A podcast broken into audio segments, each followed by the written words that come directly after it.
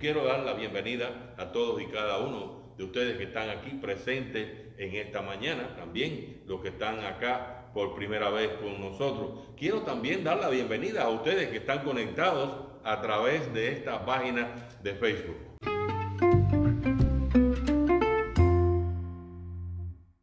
Hoy, eh, en este tercer domingo eh, de Pentecostés, estamos muy agradecidos por la manera en la cual derrama eh, Dios su poder sobre todo y cada uno de nosotros. Mientras ustedes permanecen así de pie, quiero hacer lectura. Lectura del Santo Evangelio para hoy está tomado en San Lucas, en el capítulo 7, los versículos del del 11 al 17 y dice así la santa palabra de Dios. Aconteció después que Jesús iba a la ciudad que se llama Naín. Iban con él muchos de sus discípulos y una gran multitud.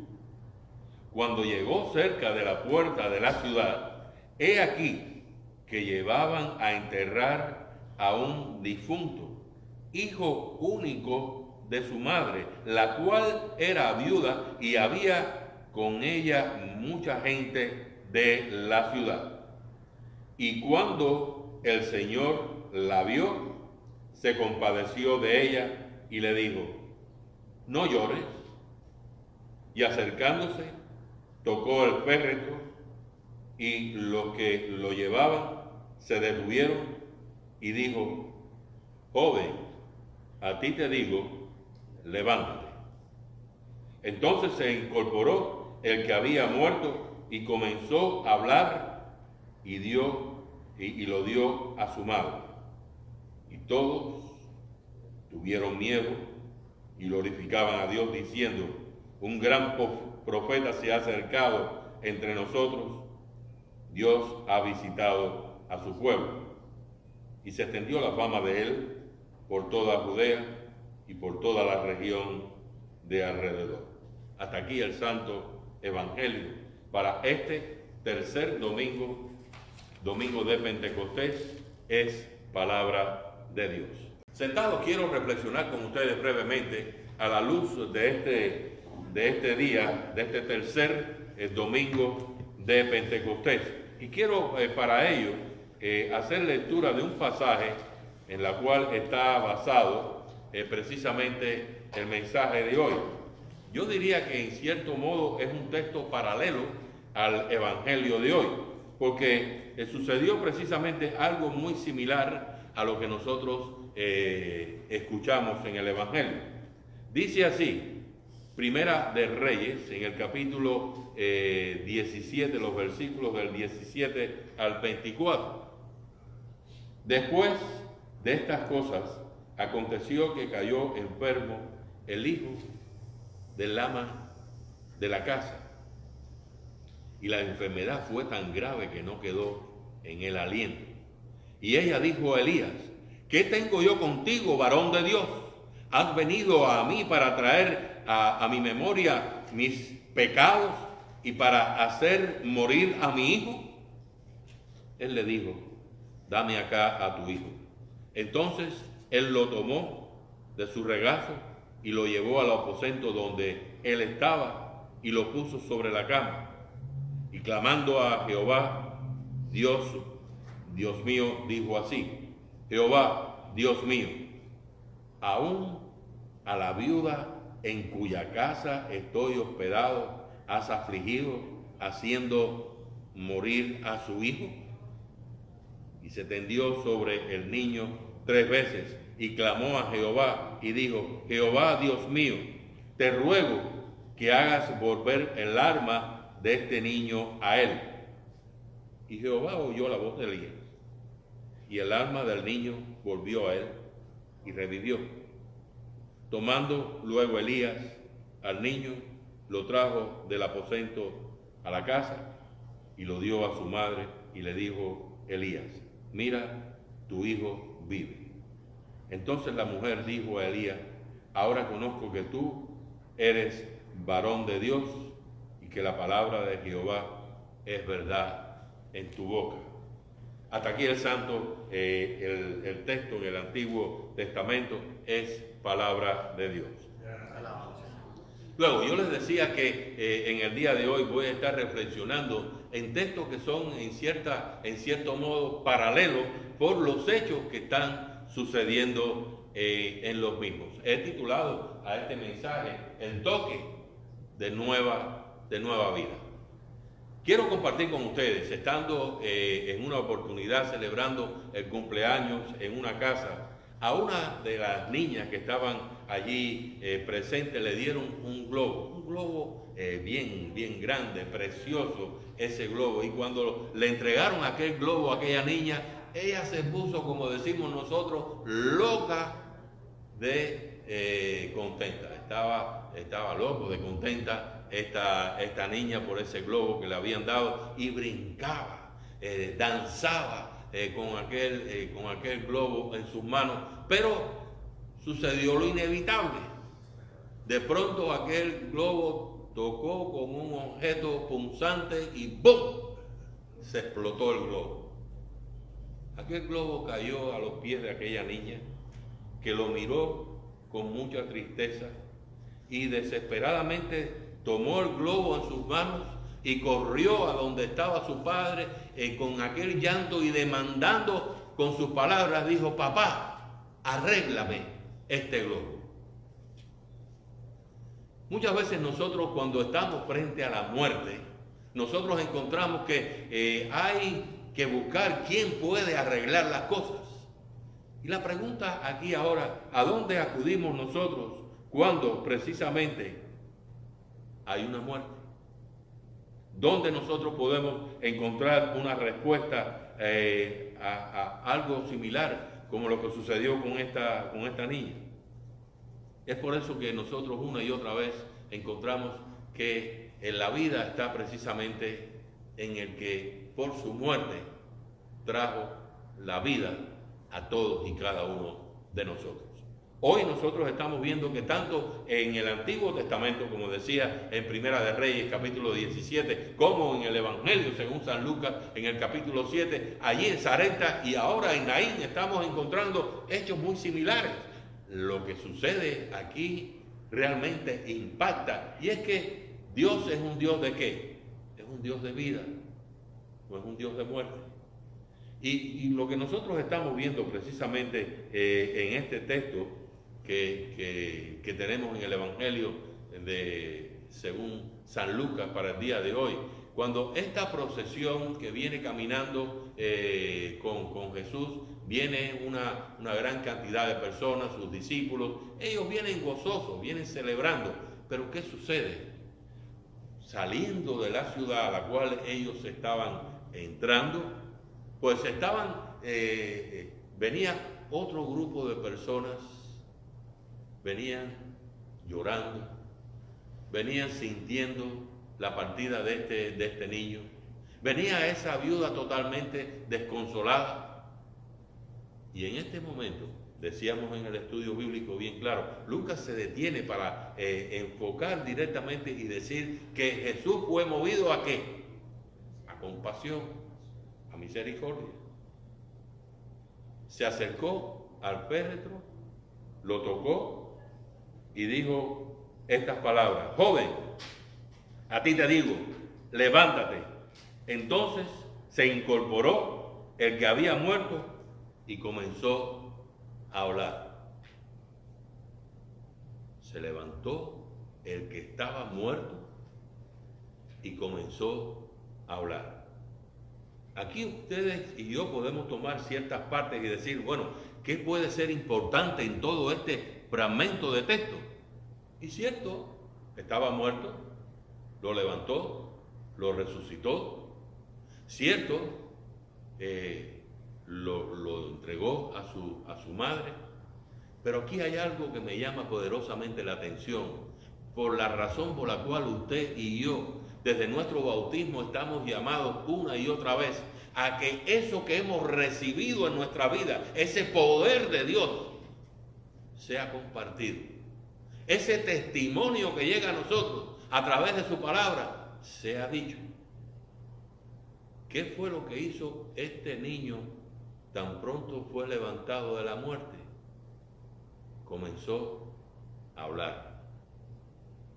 Y nosotros que hemos sido levantados de la muerte por nuestros pecados, eh, pecados cometidos por nuestros padres en el jardín del Edén, con esa herencia corrupta con la cual eh, vivimos en nuestras vidas, nosotros hemos sido levantados de la muerte para hablar. Y usted dirá, bueno, ¿y hablar de qué? Bueno, ciertamente se puede hablar mucha bobería, pero una de las cosas que eh, sí estamos nosotros eh, llamados es a predicar, a enseñar, a compartir, a dar testimonio de lo que ese Dios que ha tocado a, a nuestra vida, a esa alma muerta por los delitos y pecados, ha sido rescatada. Y tú y yo vivimos esa realidad, vivimos ese rescate, vivimos esa vida. Hoy Jesse compartía conmigo eh, cuando hablábamos acerca del estudio y dice que es una vida eternal. Y esa vida eternal es la que nosotros estamos viviendo desde nuestro bautismo hasta aún después de la muerte. Aquella es vida eterna. Pero nosotros desde ahí hasta la vida eterna estamos en toda esa gama de vida. Y eso sucede únicamente por aquel que nos ha tocado por nuestro bautismo, que nos ha levantado precisamente de esa muerte y nos ha rescatado para una nueva vida. En ese bautismo, nuestro Dios Trino nos toca, nos toca igual, de igual manera y nos trae a nosotros a una nueva vida por el perdón de nuestros pecados. Y es que, y esto es importante, y es que eh, la muerte nos hace hacer la pregunta, ¿por qué, Señor? La muerte una y otra vez nos lleva a todos y cada uno de nosotros a la pregunta, ¿por qué, Señor? ¿Por qué? ¿Por qué y es una señora, escuchaba yo eh, recientemente una mujer eh, que, se acercaba y me decía, ¿por qué eh, esta partida de mi... La mujer que perdió a su hijo en el texto de hoy, en el Antiguo Testamento, está furiosa. Está furiosa porque ha albergado en su casa a un hombre, le ha dado de comer donde no había comida, se ha quitado la comida para dársela a él y de buenas a primeras se muere este hijo. Y entonces son estas palabras que dice ella, ¿qué tienes en contra mía, hombre de Dios? Has venido para recordarme mis pecados y para hacer morir a mi hijo. Ah, eso está bien fuerte es el hombre de Dios que está allí. Ella ha sido, ah, le ha dado esa hospitalidad, lo ha tenido en su casa, le ha dado, le ha dado todo. Y esto es lo que sucede. ¿Usted escuchó bien lo que esta señora dijo en el texto, lo que esta viuda dijo? Ella dijo, yo que soy pecadora, ha venido aquí y por ese pecado he recibido este castigo. Y es que ella, que no es parte del pueblo de Dios escogido, pues ella reconoce que por nuestra condición caída y pecaminosa, la muerte llega a nosotros. Pero la realidad es, ¿me vas a llevar a mi hijo? La pregunta una vez más, ¿por qué? ¿Por qué a mí? Y esto nos toca directamente a nosotros en el día de hoy. Porque una y otra vez nosotros encontramos eh, ese tipo de preguntas, ese tipo de cuestionamiento alrededor de nuestras vidas. La realidad de la muerte nos hace eh, preguntarnos acerca de Dios. Muy a menudo nos preguntamos, y esto eh, lo escuché de una mujer que había perdido a su esposo. ¿Por qué, Señor? ¿Por qué te llevas a mi esposo ahora en plena felicidad de nuestras vidas. Escuché también eh, en un accidente, ¿por qué este accidente tan fatal, tan trágico, que se ha llevado a cinco miembros de una familia? ¿Por qué? Y hay muchas más preguntas. Una vez yo estaba eh, celebrando el funeral de un miembro de nuestra congregación, ya hace muchos años atrás, y en esa oportunidad la, la esposa se acercó allí al, ataúd, al féretro, y lo golpeaba y gritaba sobre él, diciendo, ¿por qué? ¿Por qué te lo llevas, Señor? Y es que muchas veces no entendemos la razón por la cual la muerte llega a nuestras vidas. Realmente eh, es una de las cosas que sigue siendo uno de esos misterios, ¿verdad? ¿Por qué, Señor, me has, eh, por qué te has llevado a esta persona? ¿Por qué me haces esto a mí? Cuando nosotros escuchamos eh, uno de los salmos, en el salmo David nos dice, el hombre, como la hierba, son sus días Florece como la flor del campo que pasa el viento por ella y pereció. La vida es tan frágil como esa descripción del salmista. Nunca sabemos cuándo puede tocarnos la muerte a nosotros y y a uno de esos seres queridos.